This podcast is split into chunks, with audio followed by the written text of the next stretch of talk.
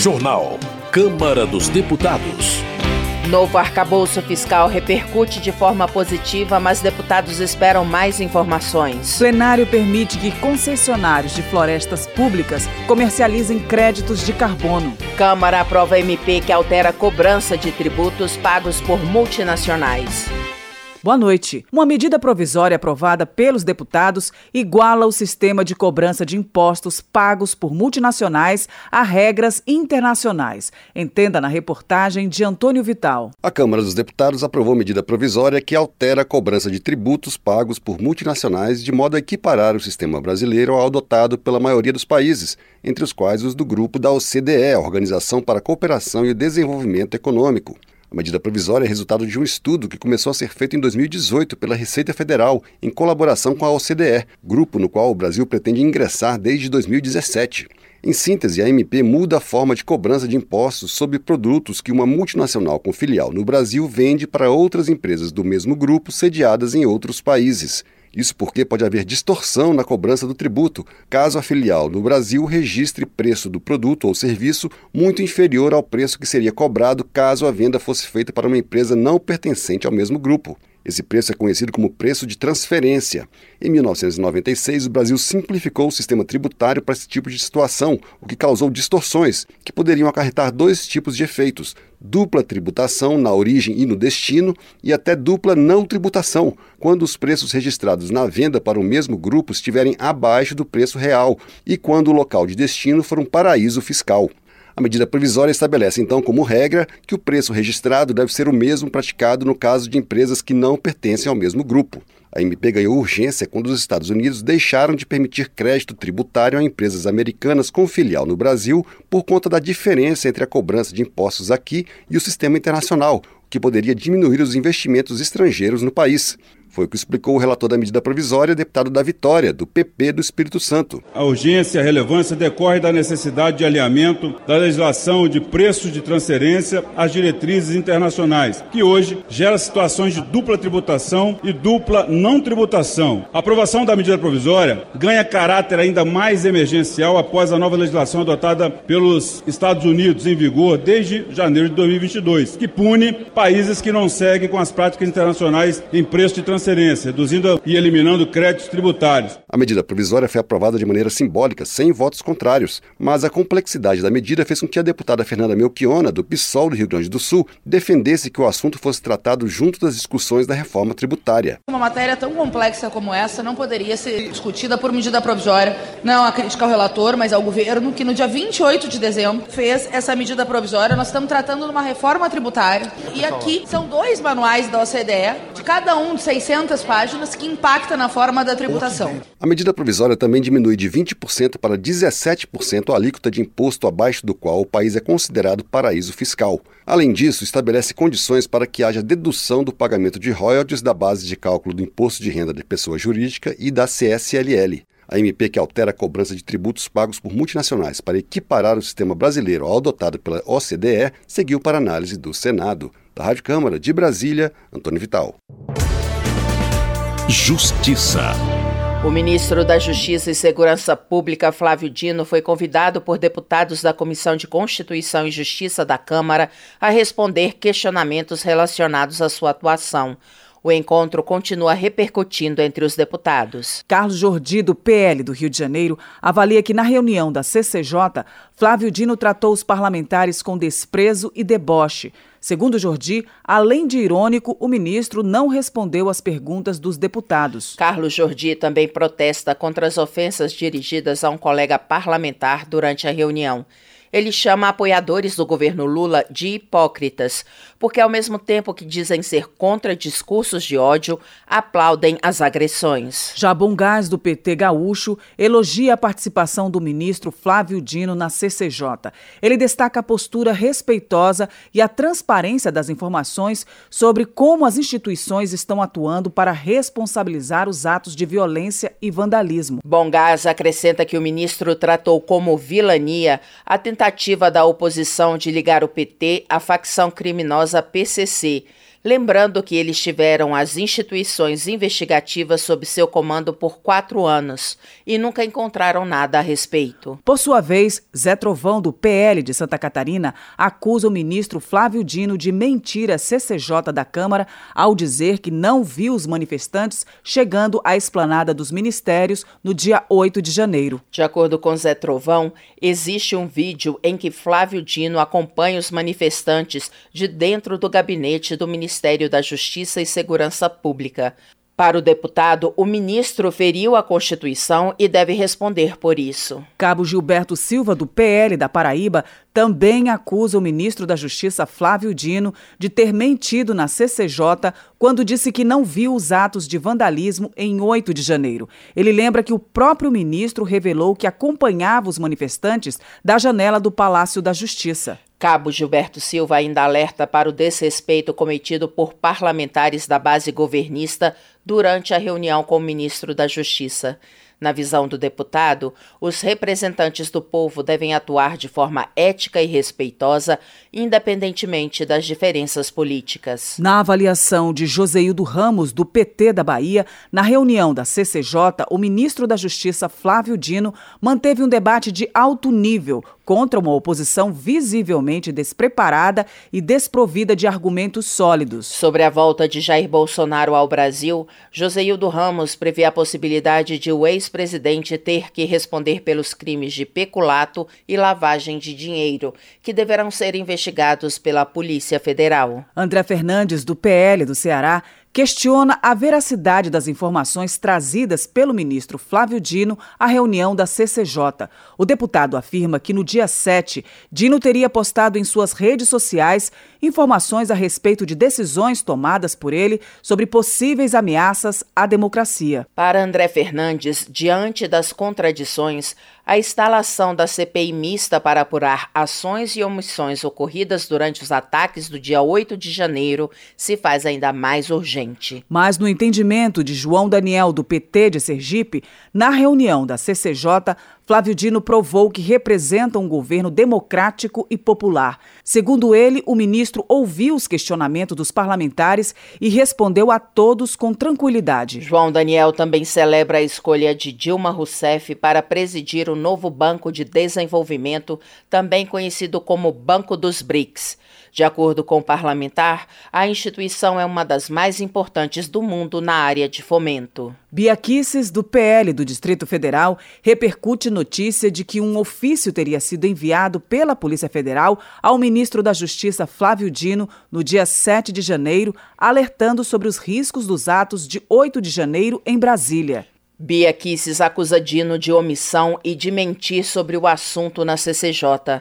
A deputada informa, como presidente da Comissão de Fiscalização Financeira e Controle, que Flávio Dino será convocado para prestar mais esclarecimentos. Por outro lado, Ayrton Faleiro, do PT do Pará, critica quem tenta responsabilizar o ministro da Justiça e Segurança Pública, Flávio Dino, pelos ataques do dia 8 de janeiro. Ayrton Faleiro argumenta que os responsáveis pela invasão e depredação dos prédios públicos estão presos.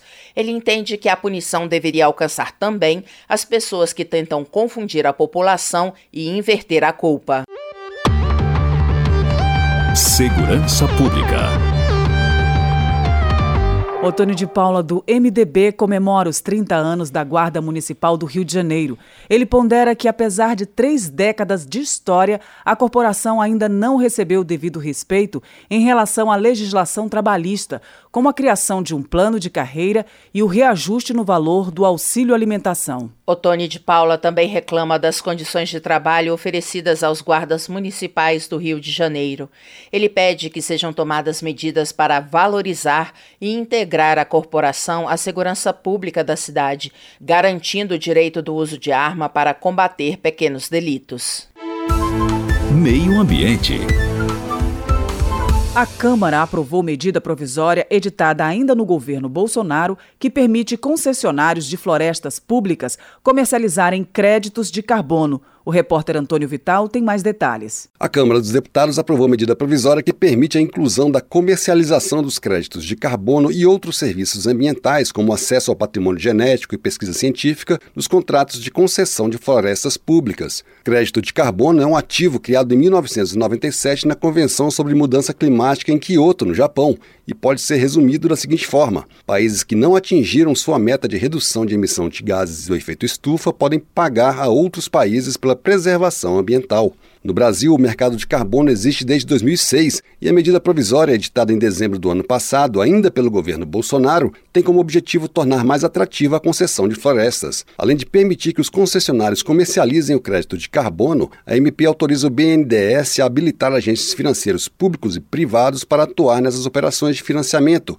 com recursos do Fundo Nacional sobre Mudança do Clima. Até a edição da MP só podiam atuar o Banco do Brasil, a Caixa Econômica Federal e outros bancos públicos. O relator, deputado Zé Vitor, do PL de Minas Gerais, disse que a medida provisória aumenta o valor da floresta em pé e cria um mecanismo inovador de proteção ambiental. Nós não preservaremos o meio ambiente com discurso longe das ações práticas. E é sim o crédito carbono, dentro dessas áreas concedidas, que pode tornar esse processo todo mais atrativo e garantir que o Brasil, que já é uma potência verde, uma potência agroambiental, também possa alcançar novos mercados, estar na vanguarda, estar à frente e garantir que as nossas florestas sejam conservadas com mecanismos modernos e inovadores. A medida provisória condiciona a comercialização dos créditos de carbono em áreas de floresta ao licenciamento ambiental. A MP dividiu a base do governo. O PSOL e o PDT se posicionaram contra a medida, com o argumento de que empresas ou países adquirem créditos de carbono em troca do direito de poluir ou desmatar outro lugar do planeta. Foi o que disse a deputada Duda Salaber, do PDT de Minas Gerais,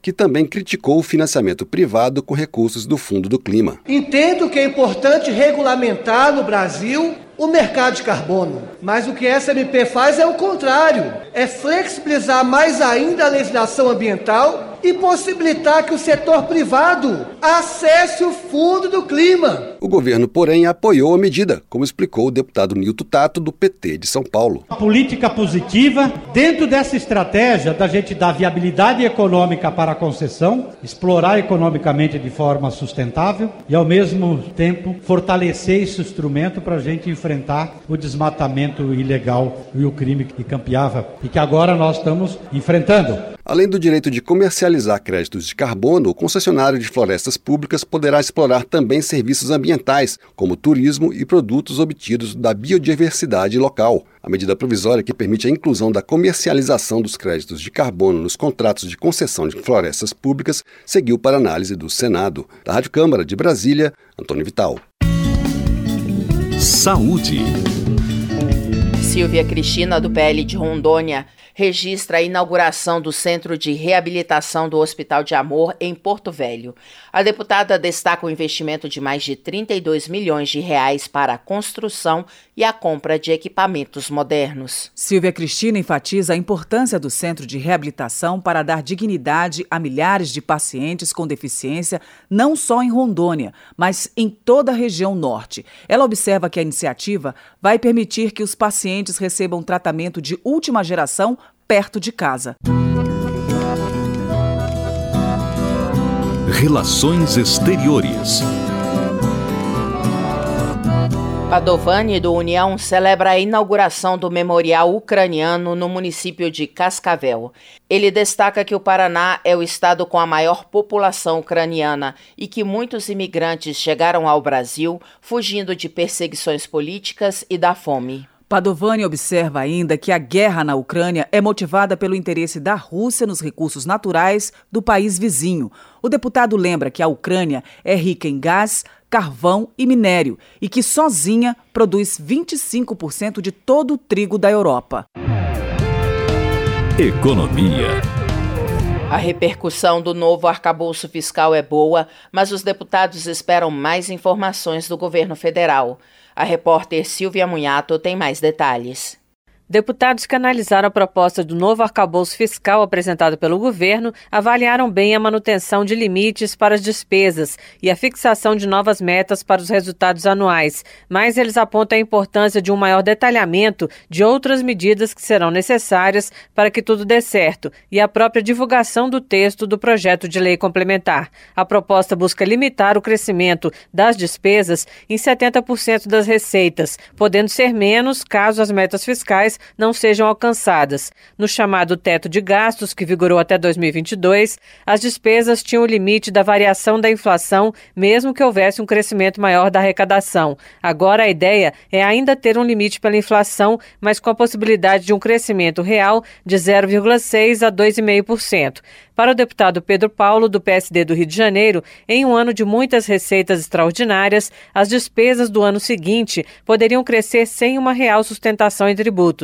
Em entrevista ao Wall News, o deputado também disse que ancorar o aumento das despesas nas receitas pode incentivar aumento de tributos. Ele é autor de uma proposta de regra fiscal que faz referência à trajetória da dívida pública. Outra fragilidade, na opinião do deputado, é a falta de uma discussão sobre a qualidade do gasto. Você fixa um teto de despesa primária acima da inflação, mas você não olha a despesa do ponto de vista qualitativo, por dentro do componente dessa despesa. E tem um componente que é muito preocupante, que essa despesa é muito rígida. Ela é quase toda ela consumida pelo que nós chamamos de despesas obrigatórias, despesas que estão legalmente contratadas e que são difíceis de ser revertidas. Para o deputado Rogério Correia, do PT de Minas Gerais, já ficou claro que a regra do teto de gastos era ruim, porque não considerava despesa com a área social e com a necessidade de o país fazer investimentos. Segundo ele, muitas vezes o Estado precisa atuar para fazer a economia se movimentar e para manter a sobrevivência das pessoas. O produto interno bruto só não vai ser menor exatamente por causa do Bolsa Família, porque você coloca recursos circulando na economia. Com isso, a roda da economia gira. Então você tem crescimento econômico, com ele gera emprego e renda.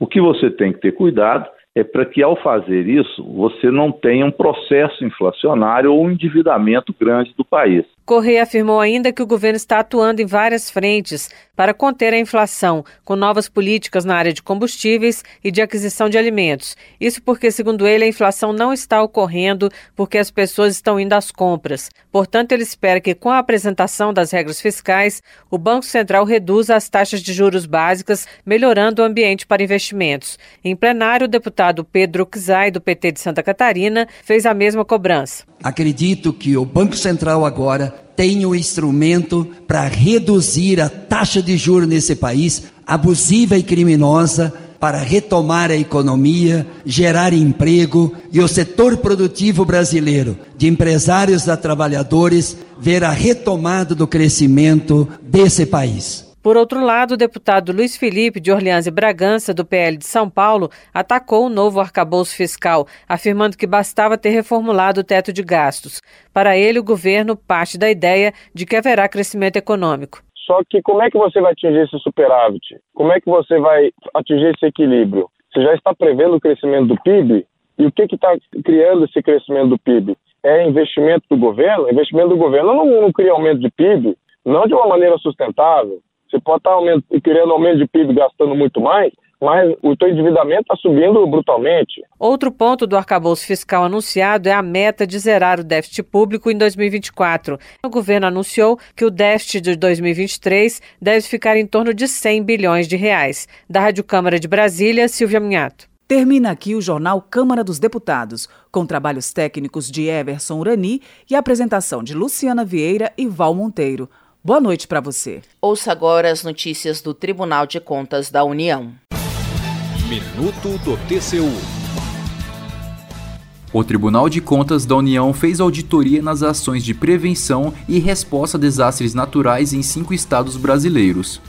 O trabalho verificou as medidas adotadas pela Secretaria Nacional de Proteção e Defesa Civil para áreas atingidas pelas chuvas nos estados da Bahia, Minas Gerais, São Paulo, Rio de Janeiro e Pernambuco. A fiscalização verificou que o apoio federal para a assistência e o restabelecimento dos municípios demorou. O TCU constatou ainda que houve excesso de burocracia na solicitação dos recursos federais após os desastres. Além disso, a plataforma criada para emitir alertas públicos para a população teve um baixo alcance. O tribunal fez uma série de recomendações para aprimorar o apoio federal e melhorar a comunicação sobre riscos de desastres. Saiba mais em tcu.gov.br. TCU Fiscalização a serviço da sociedade.